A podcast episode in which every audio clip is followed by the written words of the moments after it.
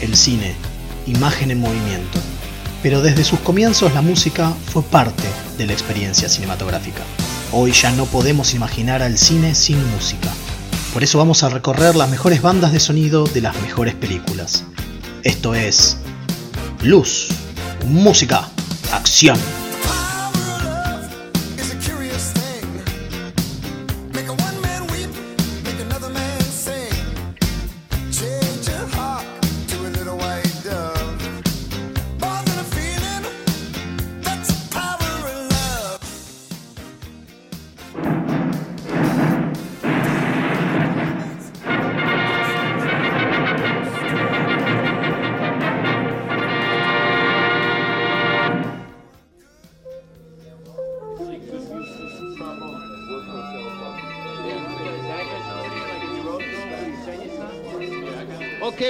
Time from the top.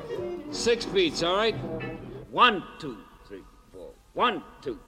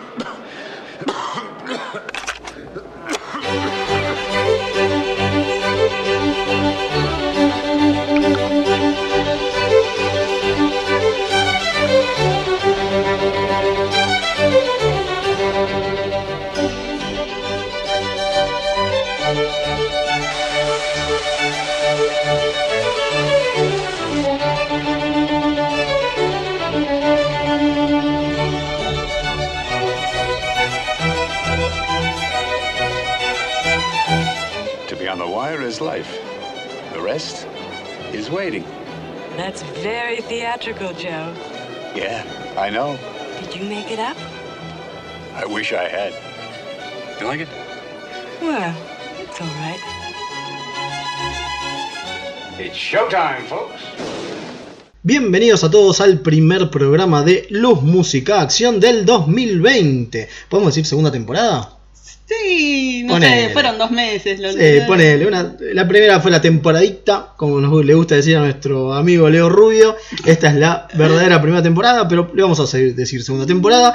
O temporada 2020, vamos a hacer así, temporada 2020, como ya que estamos hablando de That Jazz y Broadway y demás, ¿no? ¿Te Temporada parece? 2020. Temporada 2020 en Mixtape Radio.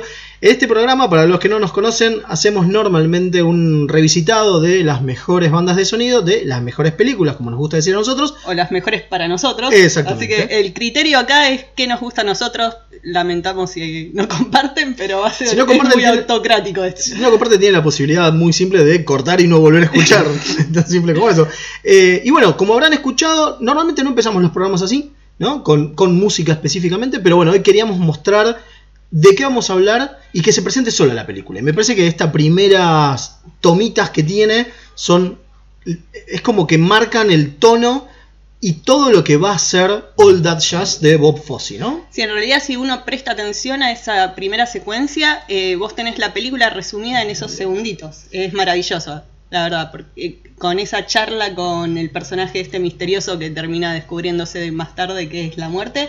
Ah, bueno, vamos con spoilers, gente, lo siento. eh, Esa película es del 78, no, no vamos a pedir perdón por spoilers. No, no, aparte se supone que ustedes la tienen que conocer. Y si no la conocen, que les guste, ¿no? Lo que estamos contando como para que vayan y la vean. Bueno, así que bueno, sí, esta charla eh, medio como que resume eh, la idea central de la película, me parece a mí. Sí, sí. Y no solamente la charla, sino después hasta el mismo billboard, ¿no? De- de- el cartel de luces con el All That Jazz, Sí. ¿no? La, la canción, la primera canción que se escucha. Me parece que es como el título Sí, principal. Y es porque es esto que él dice, él dice, estar en la cuerda es la vida y el resto es esperar. Y eh, arranca con eso, arranca con la vida en la cuerda, que es la vida en el espectáculo. Sí, su y- vida arranca con él, con eso, el titular de pancarta de obra de Broadway, ¿no? Y después, hermoso momento de Vivaldi, ¿no? Eh, Sí, sí, esta secuencia de, bueno, ustedes lo acaban de escuchar, para los que vieron saben, pero hay esta secuencia se repite a lo largo de la película, que es tipo la rutina mañanera del personaje, donde arranca eh, fumando y tomando pastillas y bañándose Y siempre con la música de Vivaldi y siempre con esa frase de, bueno, es hora del espectáculo. Eh, It's showtime, folks, claro. Exacto. Me parece que es como la manera de empezar. Por eso queríamos empezar de esta manera. Porque, claro, estamos hablando de la película, para mí, si bien obviamente para los críticos eh, Bob Fosse hizo un montón de otras mejores películas, principalmente Cabaret, me parece que es como la película donde él puso más de sí mismo. Porque, a pesar de que a él no le gustaba decir, o, o negaba decir que era una biografía full full, es una semi-biografía. Es como una autobiografía encubierta, digamos, donde hay mucho de fantasía, mucho de brillo, pero se puede ver la verdad por abajo de eso, ¿no? Más sabiendo la historia de Bob Fosse, que es más o menos lo que vamos a tratar de contar algunas cositas como para que cuando la vean, si es que no la vieron, la disfruten como tiene que ser, y si la vieron, le encuentren esos ¿no? detallitos de decir, oh, mirá, no te puedo creer, eh, no sé, la novia del chabón es la misma actriz que estaba haciendo novia, que era novia real de Bob Fosse. Sí, acá eh, la vida imita el arte, que imita la vida, que imita... eh, bueno, Tremendo. acá va- es como se pierde un Sí, poco la se pierde un poco, se pierde un poco. Bueno, pero vamos a presentar la película. Dale, All That Jazz de 1979, dirigida obviamente por Bob Fosse, escrita por Bob Fosse y por Robert Alan Ar- Arthur, Protagonizada por Roy Scheider, que hace de Joe Gideon, pero bueno, todos sabemos que está haciendo Bob Fosse, Sí. pero bueno. A tal punto, es muy bueno, eh, a tal punto que en la- mientras estaban dirigiendo, mientras Bob Fosse lo estaba dirigiendo él, en un momento hay una foto muy linda del, del- del backstage, donde él está, Bob Fosse está vestido de una forma, hablando con Roy Scheider, que está vestido de la misma forma. o sea, y los Sí. dos con el pucho en la boca. Sí, es que maravilloso. caracterizado estaba muy caracterizado igual a él. Bueno, también actúa Jessica Lange haciendo de Angélica, que bueno, es el personaje de la muerte. Leland Palmer haciendo de la ex esposa de Gideon. Y Anne Raikin haciendo de la novia Kate. Y Elizabeth Foldy de la hija. Esos como los personajes más importantes. Después están los productores, eh, los coreógrafos, los músicos, digo, todos los que van alrededor de la vida de este Joe Gideon. Que son todos tipos que realmente trabajaron con Bob Fosse. Digo, están todos planteados como. Ahí los personajes representan gente de la vida real, en serio. Incluso el personaje de John Lithgow, el personaje que está haciendo, tiene un paralelo en la vida real que es Michael Bennett, que era un productor también así, eh, coreógrafo de Broadway, que era tipo la némesis de Bob Fosse. Y siempre el segundón, Y, digamos. y claro, y es como el hecho de plantearlo así como el segundón que van a buscar de reemplazo a él cuando él se enferma, es como una patada. Le está dando a, Una última a su patada, rival, ¿no? claro, es como, sí. mirá cómo te considero mi rival de repuesto. Es muy, está muy llena de esto esa peli- la película, digamos. Sí, por eso también me parece que Bob en un momento eh, tuvo que separarse y en las entrevistas decir, bueno, no, no es una biografía en serio, yo quería llevarle espectáculo al, al público, pero en realidad lo que está contando es esta idea que tuvo él, este miedo que tuvo él después, o sea, el mismo director, ¿no? Después de tener el primer paro cardíaco que tuvo, el primer ataque cardíaco, y empezar a pensar cómo sería la muerte, ¿no? Claro, sí, eh, en realidad, cómo ve su camino Hacia Es- la muerte. Sí, no hay una. Es tremendo porque hay mucha autocrítica en la película a su forma de vida, pero a, la vez esta cosa de no pedir perdón y decir, bueno, yo sé hacia, a, a dónde estoy yendo, yo sé que mi vida está mal, yo sé que estoy jodiendo a la gente que me quiere, y, pero sabe que no me importa, no voy a cambiar, yo soy así, no, a este punto A tal punto que terminó muriendo a los 60 años de un Exacto. ataque cardíaco en la calle. Exacto, entonces es como, es tremendo el tener tan una visión tan clara de, y, y objetiva, ¿no? Sí. De tu vida, viéndola como casi por afuera, pero al mismo tiempo decir, "Mm, bueno, pero no voy a cambiar. Claro. Así soy yo y así voy a terminar. No sé si hay un poco de pedido de auxilio en el medio de eso, casi como una carta de suicida de ayúdenme, o si realmente es un y bueno, pero no me importa. Claro, Eh, es como, ¿no? Sí, puede ser, puede ser. La película ganó cuatro Oscars a mejor dirección artística, al mejor diseño de vestuario, al mejor montaje y a la mejor, a la mejor banda de sonido. Eh, fue nominada a cinco premios más De la Academia, de la sí. academia. entre los cuales estaba Mejor Película. Y Yeah. es la primera película musical nominada a Mejor Película en mucho tiempo. Tipo, la siguiente película que realmente gana el premio es La Bella y la Bestia, así que imagínense. Y la siguiente en ser nominada también es, eh, bueno, de la que hablamos hace un par de Programas programas, Moulin Rouge. Como habíamos dicho en, Pero que en ese pasaron programa. 20 años. Claro, eh, como habíamos dicho en el programa ese, hasta que llega Mulan Rouge estaba bastante muerto el género musical y esto lo demuestra. Y también Old Jazz es el primer musical eh, categorizado R, o sea, solo para público adulto que es nominado al premio Claro, porque Mejor después, Película. claro, porque después, por ejemplo, La Bella y la Bestia es para desde Disney, digamos. Claro. cuando Disney capturó el tema No, musical. el hecho de que nominen una película categorizada R, porque vieron cómo es con los Oscars, que muchas veces son películas mainstream, ¿no? Claro. O de la mayor cantidad de público. Y esta película tenía mucha temática adulta y tabú hasta Sí, para sí, la a tal, época. a tal punto que fue ganadora de la Palma de Oro de Cannes. Claro. Que, es un festival totalmente distinto, ¿no? Que, que los premios de la academia. También ganó el premio BAFTA a la mejor fotografía y al mejor montaje.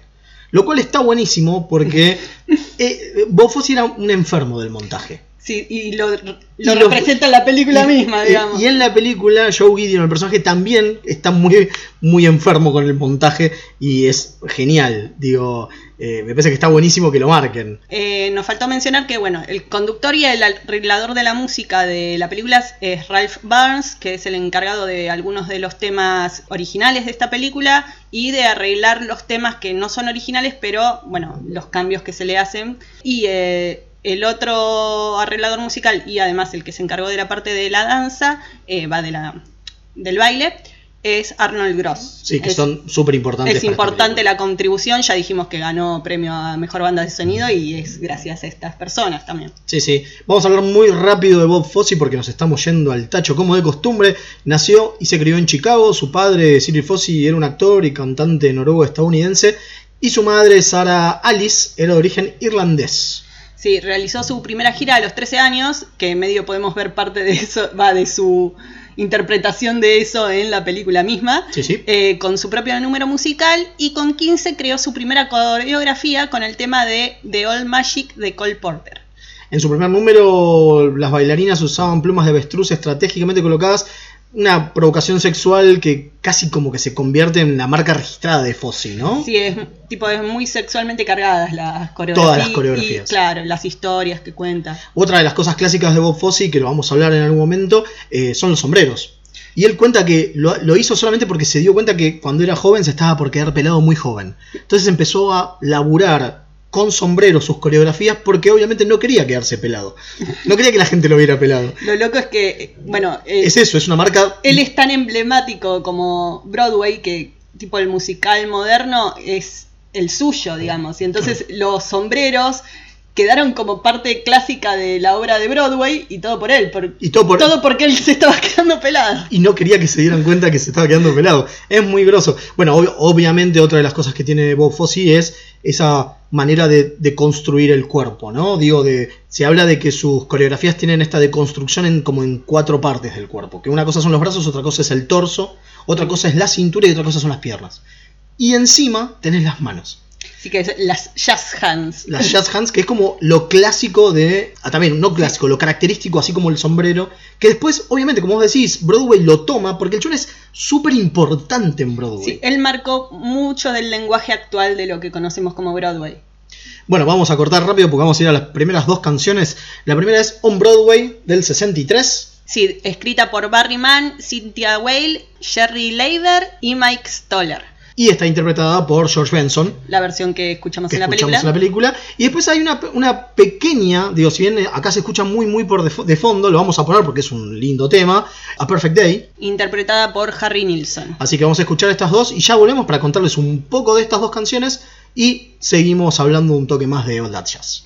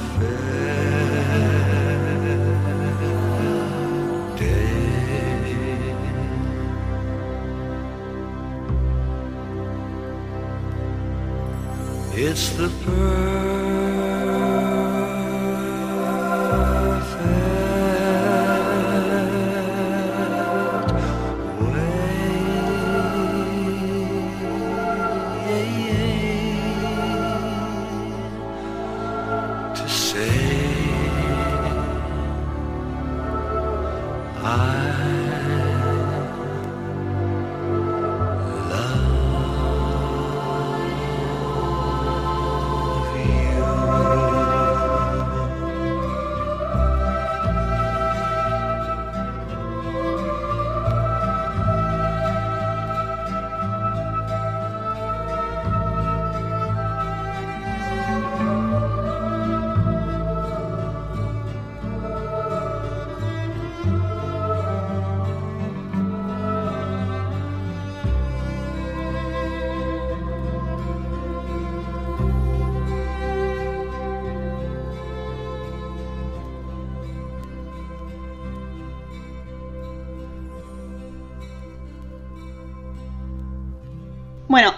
que hablamos en el programa de Moulin Rouge es el tema de cómo eh, en Moulin Rouge usan temas ya que existen previamente y los rehacen como para la película, ¿no? Los arreglan de nuevo musicalmente y los ponen en la película. Eh, entonces que no son temas escritos específicamente pensando en la película. Acá pasa algo similar, con, pero distinto, porque esto no es un musical clásico, ¿no? No sigue, no sigue las reglas del musical ca- clásico esta película. En realidad, hasta la primera, la película dura dos horas. Durante la primera hora es casi una película normal, ¿no? Va, no normal, tiene toda esta cuestión surrealista de los cortes y la narrativa, pero no, no se siente como musical. Y eso pasa con los, estos dos temas que acabamos de poner, tipo On Broadway, eh, suena de fondo durante toda la primera escena del casting para la obra de Gideon, ¿no? Sí, para esta obra nueva que supuestamente es la mejor obra que va a estar, que está haciendo. Claro, y uno que casi puede pensar que es el, el tema está sonando casi de fondo mientras bailan los, los que están en el casting. Sí, pero no es un tema diegético, no está no es dentro. diegético, no, no está dentro, pero no es un, no hay nadie ahí cantándolo y no es un tema de un musical. No, no, no, totalmente. Lo mismo fa- pasa con el Perfect Day, que sí es diegético y sí está como sonando de fondo mientras él está en su departamento con la chica que se levanta en el casting y está sonando como de fondo mientras ellos bailan y él la seduce. Entonces, estos temas siguen las reglas de una película normal en realidad. Sí, no, no de un musical. Así que a partir de eh, casi marcado una hora de película, uno diría que es a propósito parte del Parte de él, sí. de él, eh, es cuando la película realmente se vuelve un musical. Así que es muy loco eso, ¿no? Sí, el no- cambio de no me narrativa. extraña. y es cuando, bueno, ya vamos a hablar cuando llegue ese momento. Pero bueno, volviendo a los temas que acabamos de escuchar. El primero es On Broadway. Sí, del 63. Esta versión no es la más conocida del tema. La más conocida es la de Drifters, pero que tiene un, ritmo mucho más lento, digamos. Esta cosa más groovy y rockera que le pone George Benson, que es el que la hace. Es del álbum del 78 de Weekend in LA. Y esta misma idea, más. Este, este mismo bajo, ¿no? Más este. más blusero, digamos, se puede también escuchar en eh, la canción de Hollywood, o sea, la canción Canción de Hollywood de Serú Sí. Girán, del, del álbum La Grasa de las Capitales, donde al final del, del tema se escucha el bajo de Aznar tocando justamente esta melodía más, más groovy que tiene, que no es tanto como el original de The Drifters, digamos. Sí, y bueno, es una escena, la verdad, eh, que se la ve complicada, ¿no? Se, se la ve mucha gente. Hay mucha gente en la Claro. escena. eh, y- Justamente marca lo que es un. lo que era un casting para una obra con Bob Fosse. Me parece que es perfecta esta idea de quiero laburar con vos. Que venga un tipo y que de repente hay un momento en la escena donde hay un tipo que no sabe bailar nada, nada, y siempre está para cualquier lado, no entiende nada, qué sé yo. Y es como cualquiera quería ir a laburar con él. Y eso me parece está buenísimo que en la película también cualquiera quiere ir a laburar con Gideon, ¿no? Sí, eh, sí, o el momento donde le dice a uno, che, este es tu nombre de verdad, y le dice, bueno, si me contrata lo cambio, le dice Claro. el tipo, es buenísimo. Eh, pero, de nuevo, eh, la economía del lenguaje que tiene la película, el cómo comunicas la máxima cantidad de cosas con lo mínimo, Totalmente. en esta escena se siente mucho, porque es como, entendés quién es él, qué hace, cómo es su vida, lo entendés todo en esta escena que dura cinco minutos. Sí, es hermoso. La Es- bueno, este te muestra que es un buen director, digamos. Sí, te, te muestra la relación con la hija, la relación con la ex esposa, su Con los productores. con las mujeres. Totalmente. Tenés Bueno, una de, toda las, su vida resumida en esa escena. eh, una de las que quiere trabajar con él, que es la que se levanta, es la que después se lleva a la cama eh, y es donde suena a Perfect Day. Claro, lo que habíamos mencionado antes. Eh, así que, bueno, de nuevo, como pieza cinematográfica es preciosa, eh, cómo sigue el ritmo de la música, la verdad que me encanta verlo, yo me pondría a ver solo esa escena como un videoclip y es precioso. Totalmente. Bueno, después en la Perfect Day, como decías, si bien está de fondo, me parece que es más por la idea de lo que para él sería, ¿no? Un, un día perfecto. Sí, la, la Que es encamarse con gente, ¿no? Sí, la canción la verdad que tiene mucho significado, si bien casi no se le presta atención, porque vos le estás prestando atención a lo que hacen los personajes, pero bueno, por cómo sabemos del obsesivo que es Fossi, nada estaba ahí por No, casualidad. Pero sabemos que no, porque el tipo es tóxico, es tan tóxico el personaje. Sí, a tal punto que la escena siguiente, que es la escena con Kate, con su novia, ella lo confronta justamente por, con estos dobles, ¿no? Estos dobles estándares que tiene. eh, y con esta cosa de que no la quiere. Y está bueno porque en ese momento eh, es con uno de estos días que empieza, ¿no? Con, con él, con Vivaldi, qué sé yo, pero la canción no corta, ¿no? La Sí, música no Vivaldi corta. se sigue escuchando de fondo durante toda la conversación, e incluso hay un momento en que ellos van y pa- él va y para la música cuando se enoja con ella. Claro, y esa sí es totalmente. Está ahí, claro. o, o sea, en realidad todas las escenas del principio del día de él empiezan con Él eh, poniendo el cassette. claro, con el cassette que empieza a sonar, así que sabemos que el Vivaldi siempre es diegético y que él siempre lo escucha al principio de su día. Bueno, ¿y qué pasa? En este momento ahí es cuando ella le dice que está pensando irse a hacer una obra en otro lado, ¿no? A trabajar Sí. en otro lado. Claro, se va de, de gira con una obra. Claro. Y él no quiere que ella se vaya, pero la forma en que se lo dice es horrible. Sí, porque bueno, no deja de ser un tipo, y ahí eso está bueno también que se habló de Bob. Digo, si bien es su bi- autobiografía, y como vos decías, es muy clara la manera que tiene él de lo que era, ¿no? Y la verdad que Gideon es un- una persona horrible. Sí. Digo, trata a las mujeres de una manera espantosa, no se abre con nadie, eso lo vamos a ver más en la película al final, digamos, que, que no logra ver su corazón con nadie.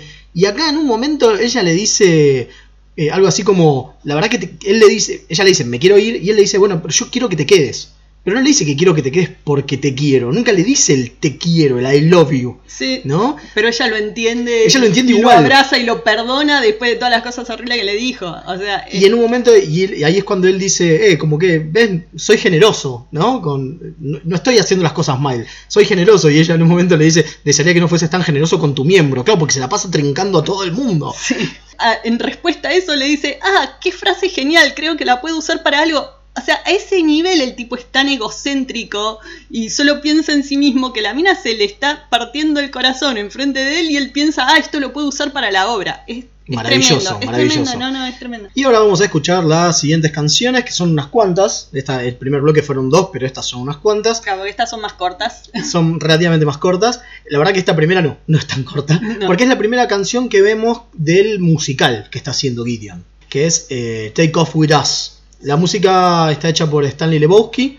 las letras por Fred Tobias y está interpretada por Anthony Holland, eh, Sandal Bergman y obviamente el coro de toda esta gente que está trabajando en la, En la obra. en la obra. Sí, después viene Everything All Is New Again del 74, escrita por Peter Allen y Carol Bayer Sager, eh, interpretada por Peter Allen. Después viene After You've Gone del, de mil- 1918, una canción bastante vieja, con eh, música de Turner Layton y con la letra de Henry Kramer, que está interpretada por Lillian Palmer y Anne Raikin y Erzbeth eh, Foldy, o sea, la novia, la mujer, la novia y la, Y la hija, hija. de Gideon. Sí, estos, el siguiente también eh, pasa lo mismo, es There'll Be Some Changes Made del 21. Eh, 1921, Claro, ya hay que aclarar, hay que aclarar estamos que viejos. 1921, sí. Eh, eh, con música de W. Benton Overstreet, eh, letra de Billy Higgins y interpretado bueno, por las tres chicas por las también. tres chicas también. Y después Who's Sorry Now, del 23, que eh, está con música de Ted Snyder y con letra de Bert Kalmar y Harry Ruby. Así que vamos a escuchar estas y veremos en un ratito para contarles un poco más de estas canciones.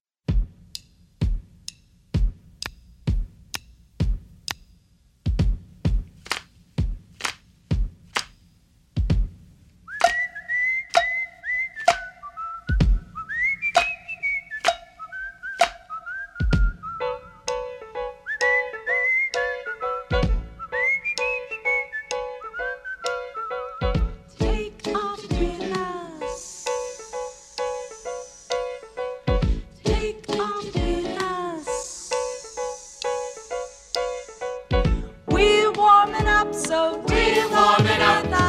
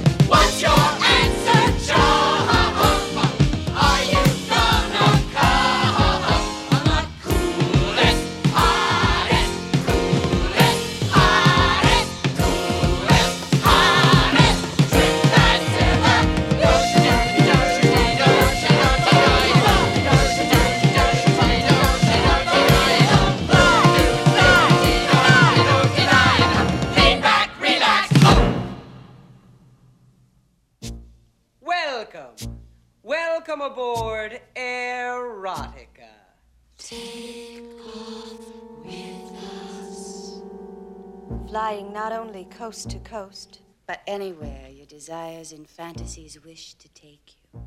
Take off with us. Let us all get to know one another.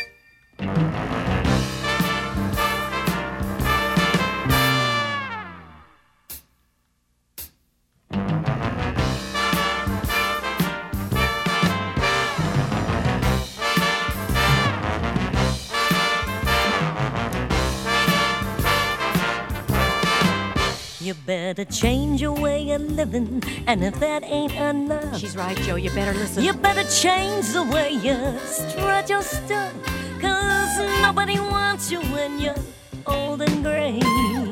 You better change your way today.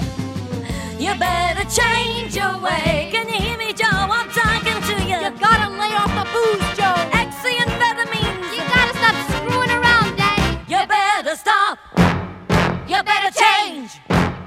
You better stop.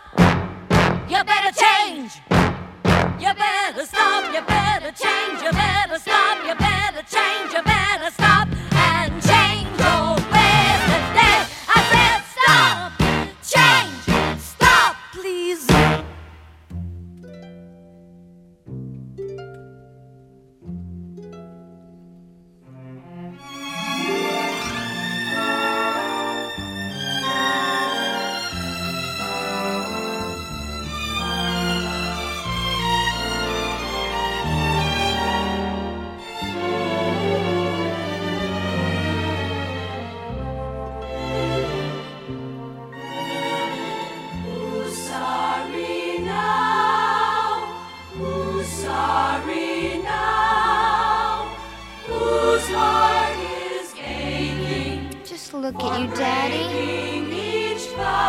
Oh, all those broken vows. Sad and blue. Who's crying too? Just like we cried over you. And we cried a lot. Oh, a lot. Me too.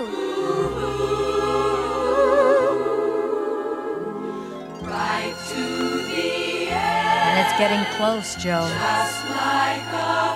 Where were you, Joe? Where were We you? tried to warn you. Somehow. You didn't listen, Daddy. You didn't listen.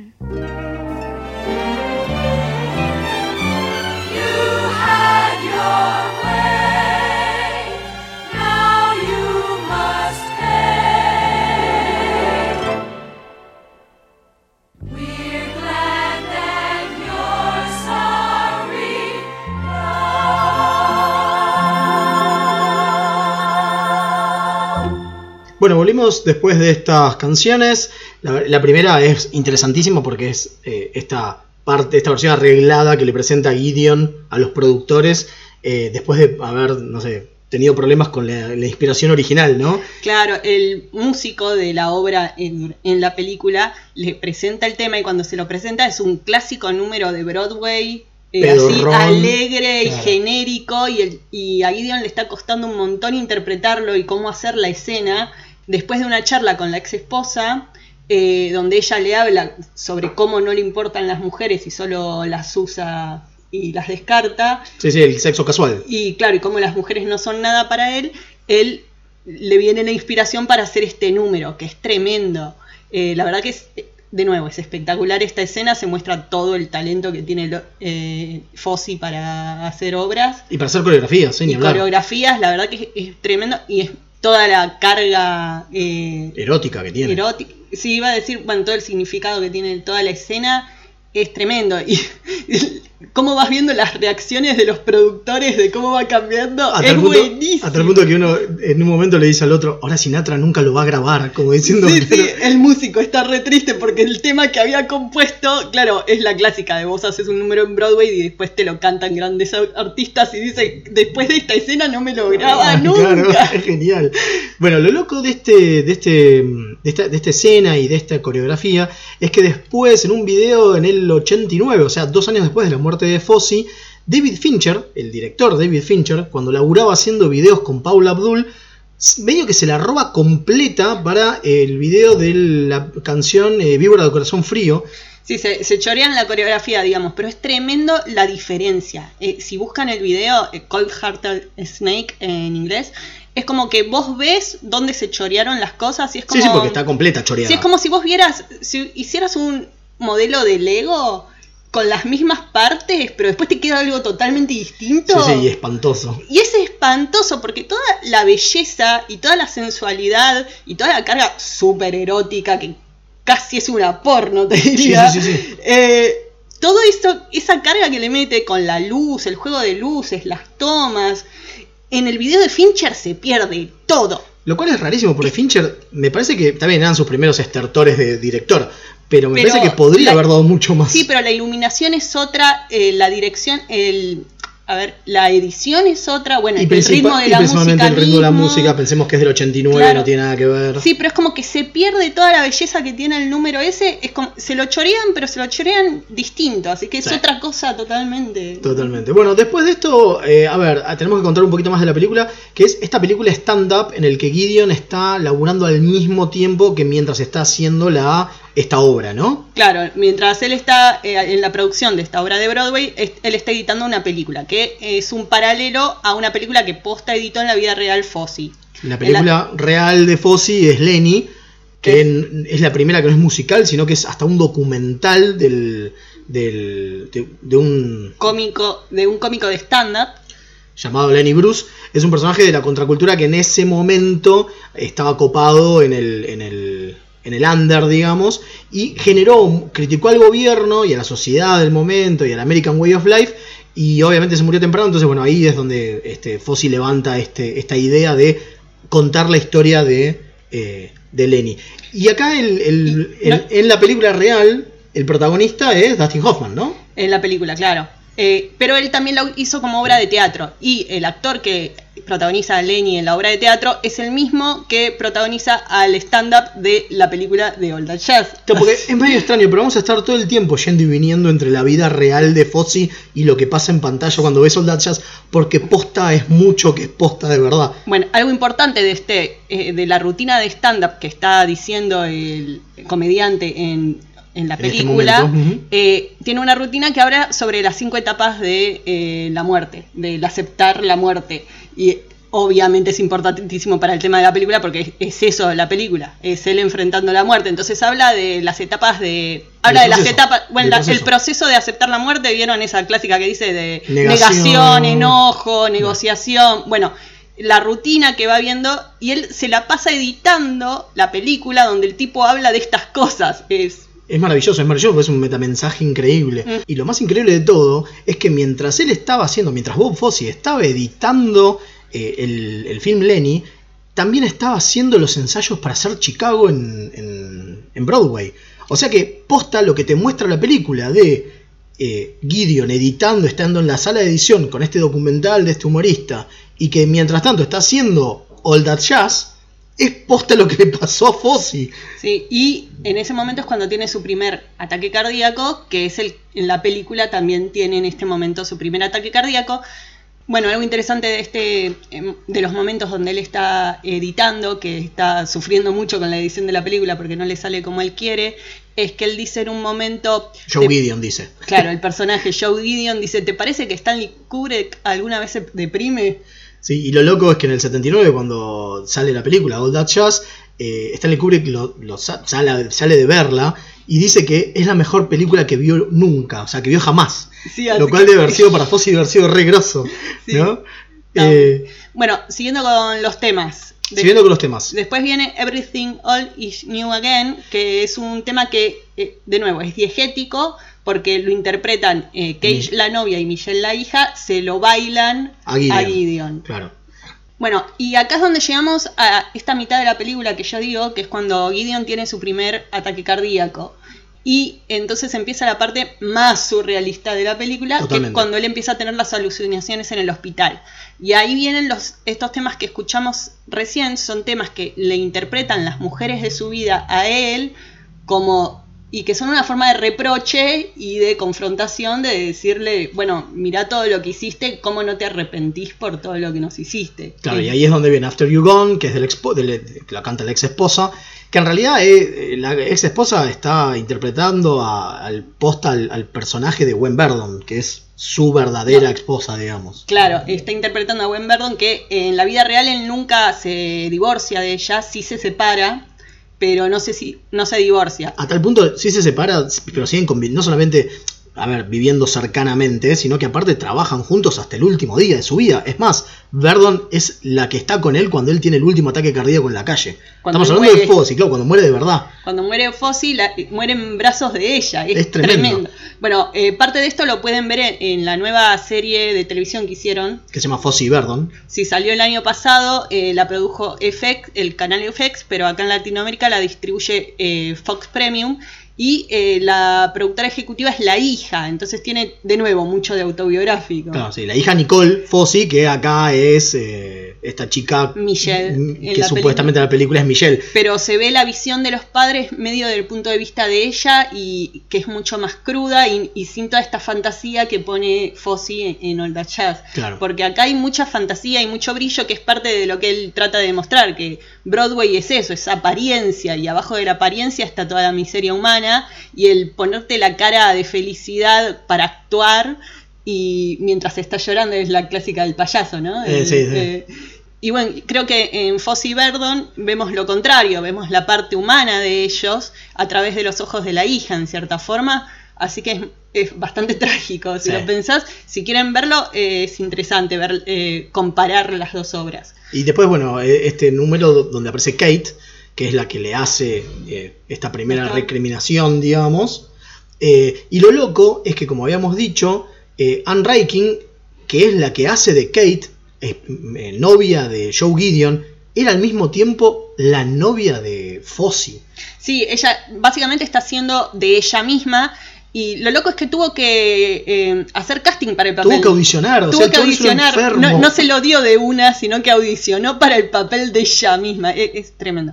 Bueno, pero acá estamos hablando del siguiente tema, You Better Change Your Ways. A mí me parece que estos temas siguen como una estructura de pasado, presente y futuro. Totalmente, sí. Es, Entonces es, tenés- ca- es casi como el, el fantasma del pasado, el fantasma del presente, el fantasma del futuro. Claro, ¿no? porque una canción, a ver, todas las canciones las cantan ellas tres, pero en la primera es la esposa, la ex esposa y las otras dos le hacen el backup. En la segunda es Kate, la novia, la que canta y el backup la, la hacen- los otros dos. Y en la tercera la que canta es la hija. De- la que viene después es Who's Sorry Now, que ahí es todo un grupo de chicas cantando, también con ellas tres, y es como todas las mujeres sin nombre que pasaron por la vida de él, Por diciendo, por su cama, diciendo, ¿quién, eh, ¿quién lo siente ahora? Ahora nosotras vamos a seguir viviendo, vos te estás muriendo solo y horrible. Pero bueno. Lo interesante con estos temas que vienen a eh, esta seguidilla de temas de las mujeres de la vida de él, incluido el de la hija, es que son temas de los 20, Sí. de los años 20, que Fossi nació en el 27. Ujú.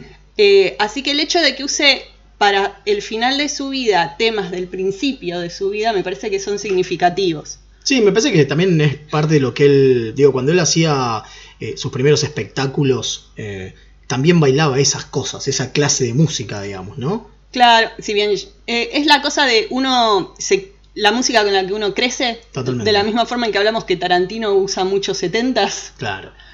Y si bien no la escuchamos ahora, dejamos para este próximo bloque, que son las últimas tres canciones, la que canta la hija, que es Some of These Days, que es la que canta específicamente Ersbeth Foldy, junto con Anne Raikin y Leland Palmer, porque son las que le hacen el backup, digamos, pero es esto de el fantasma del futuro, ¿no? De qué, le vas a, qué vas a dejar de ahora en más.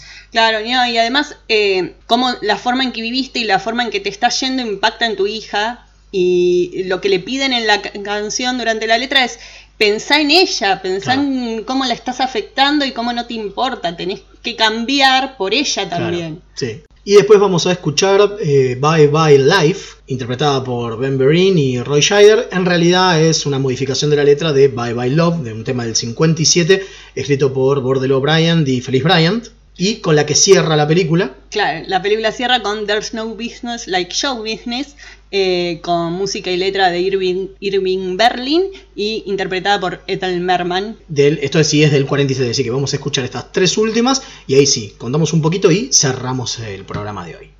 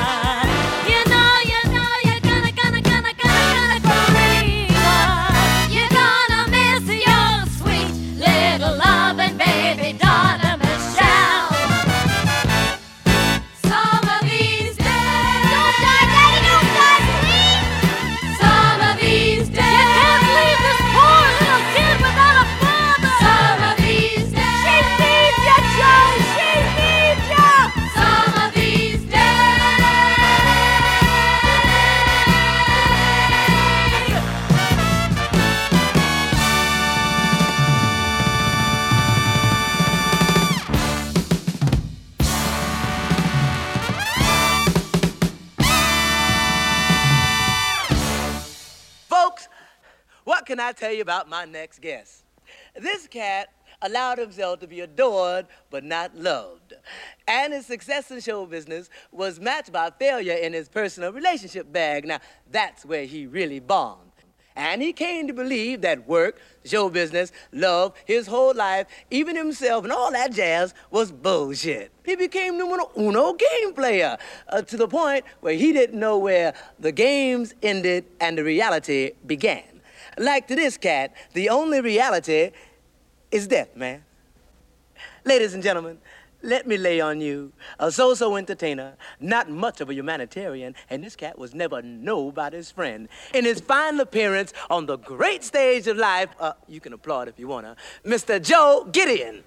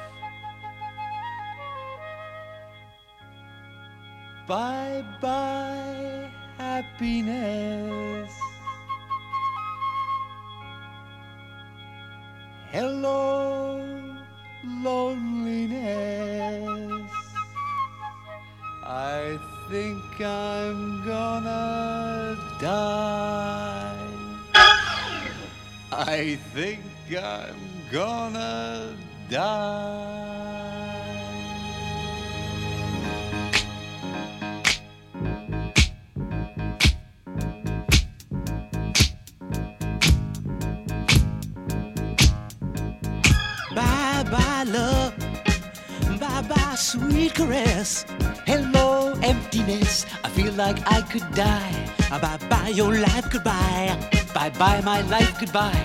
bye, bye, your life.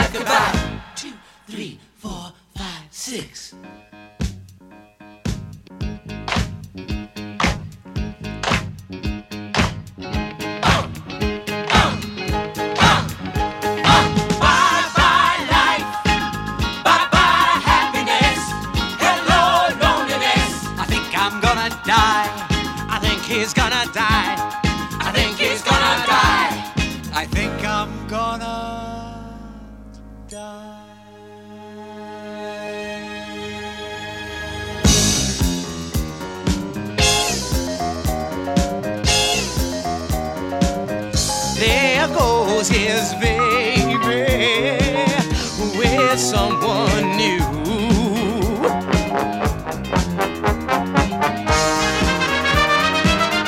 She sure looks happy. I sure am blue. He sure is blue. I sure am blue. He sure is blue. I sure am blue. He sure is blue. I sure am blue.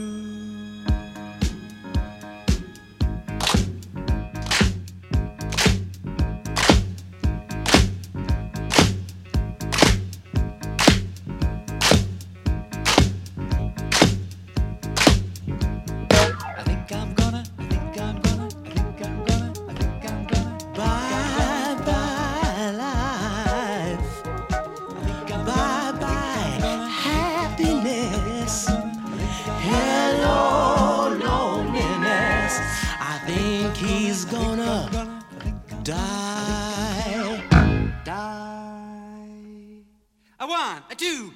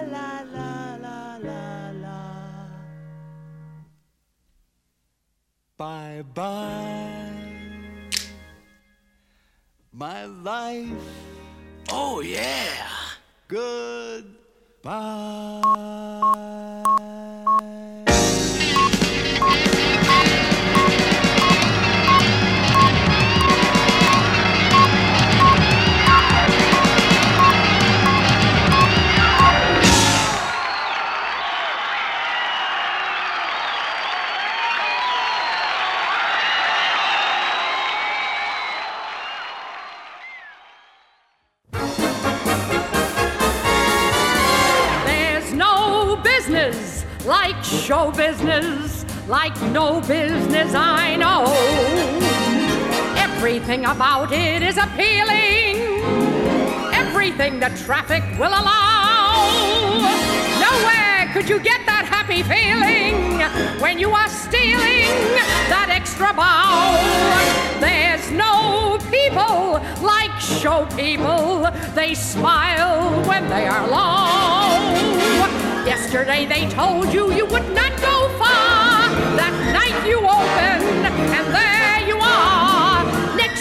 your dressing room they've hung a star. Let's go on with the show. The costumes, the scenery, the makeup, the props, the audience that lifts you when you're down. The headaches, the heartaches, the backaches, the flops, the sheriff who escorts you out of town. The opening when your heart beats like a drum.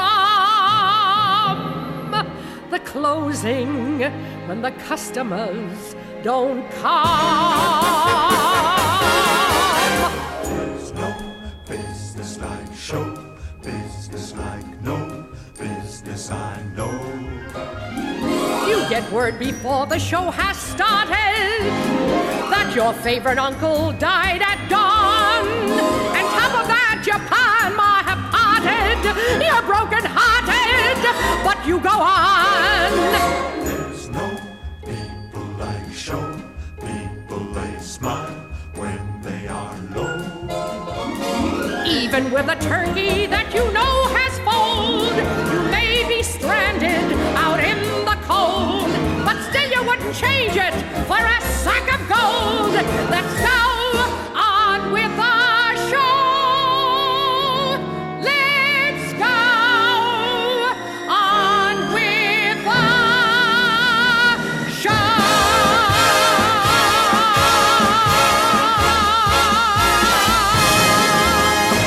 Bueno, qué final, ¿no? Eh, a ver, Sí, es como siempre decimos, la música que cierra una película es importantísima. no solamente la música, sino aparte la película. Digo, me parece que este es el mejor final de una película que yo vi nunca. Eh, Por eso eh, habrán visto que yo decía en su momento en las redes sociales que me van a dejar hablar, por vos, obviamente, me vas a permitir hablar de la que para mí es el mejor musical. Porque aparte como película funciona, no es solamente un musical.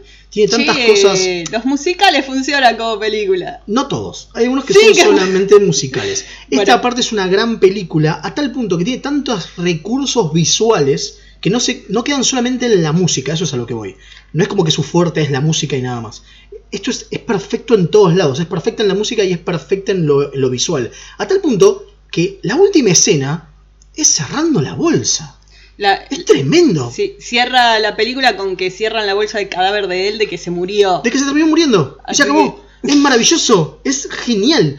Y después, obviamente, viene There's no business like show business. Es perfecta. Bueno, Entonces- pero hablando de Bye Bye Love o Bye Bye Life. Bye Bye Life, sí. Como, eh, o sea, es un tema que era un tema antes de que lo agarraran para la película, le cambiaron ligeramente la letra, Pero sí le cambiaron mucho lo de la música. la música se la Sí, hay toda una introducción que es, que, que es con una, una guitarra, que, una guitarra eléctrica aparte, que claro, me parece que es más mostrando la época, ¿no? De, de, de, Sí. de donde está la película y de la vida de, de, este Joe Gideon. Porque en realidad Bye Bye Love es del 57. Sí, es, tiene una onda country y rock viejo y, le- y ese, y ese ritmo más lento que tiene el rock viejo, ¿viste? Claro. Hay una versión de Paul McCartney y se siente re mal el estilo que va mucho con el estilo Beatles, ese, Claro. ese rock más, Sí, más sencillo, viejo. Sí, más viejo, de más, los más principios. del principio. Bueno, acá le ponen una guitarra eléctrica, le ponen efectos, le ponen la sintetizadores. no, el ritmo de la batería es tremendo. Sí, es los sintetizadores, digo, sí, hay un momento donde es solamente un sintetizador tocando el. eh, o sea, el tipo tocando sintetizador. es todo lo que es un número de cierre musical, que es eso de levantarte a full. Claro, y aparte, emoción. Si lo pensás, es la mejor manera de mostrar la muerte que se vio en cine. O sea, es, es como la muerte de un personaje, porque muestra tanto del personaje esto, porque se va despidiendo de todas. Claro, porque en la escena eh, lo que estamos viendo, bueno, es la despedida de él y todo el público es toda la gente de su vida y se va despidiendo uno a uno de todas las personas. Y ahí es donde obviamente, por eso digo que es como, es la mejor, es la mejor escena de muerte que se filmó. Para mí jamás, nunca. Es como maravillosa por todos lados. Si encima va cantando la canción cómo va a seguir con su vida la gente ahora que él se fue, tipo, ahí va mi nena con alguien nuevo, dice, te muestran a la novia sentada al lado de otro tipo. Claro. es tremendo. No, no, es genial, es maravilloso.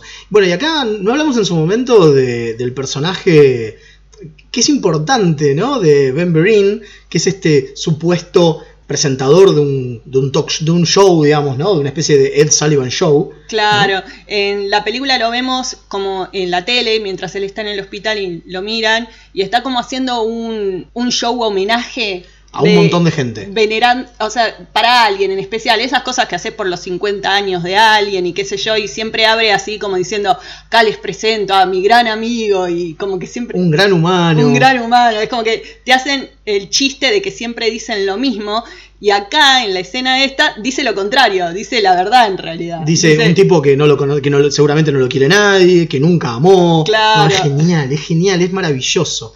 Bueno, eh, Ben Berin, para los que nos siguen los remeras rojas, es algo muy importante porque es el padre de Jordi LaForge. ¿no? Bueno, Digo, no es tan importante. es súper importante. Apareció en un capítulo 10 segundos. Somos trekkies, esas cosas nos importan un montón. Sí, es verdad. Bueno, Claro. Ben Birin es el padre de Shirley Daforge. También trabajó en Roots con, eh, Con LeVar Burton. Burton. Sí, eh, y canta muy bien, porque obviamente el tipo es cantante en Y realidad. ya había trabajado con Fozzy antes. Ya había laburado con Fossi en su primer obra de teatro en el 69. O sea, lo conocía desde ahí.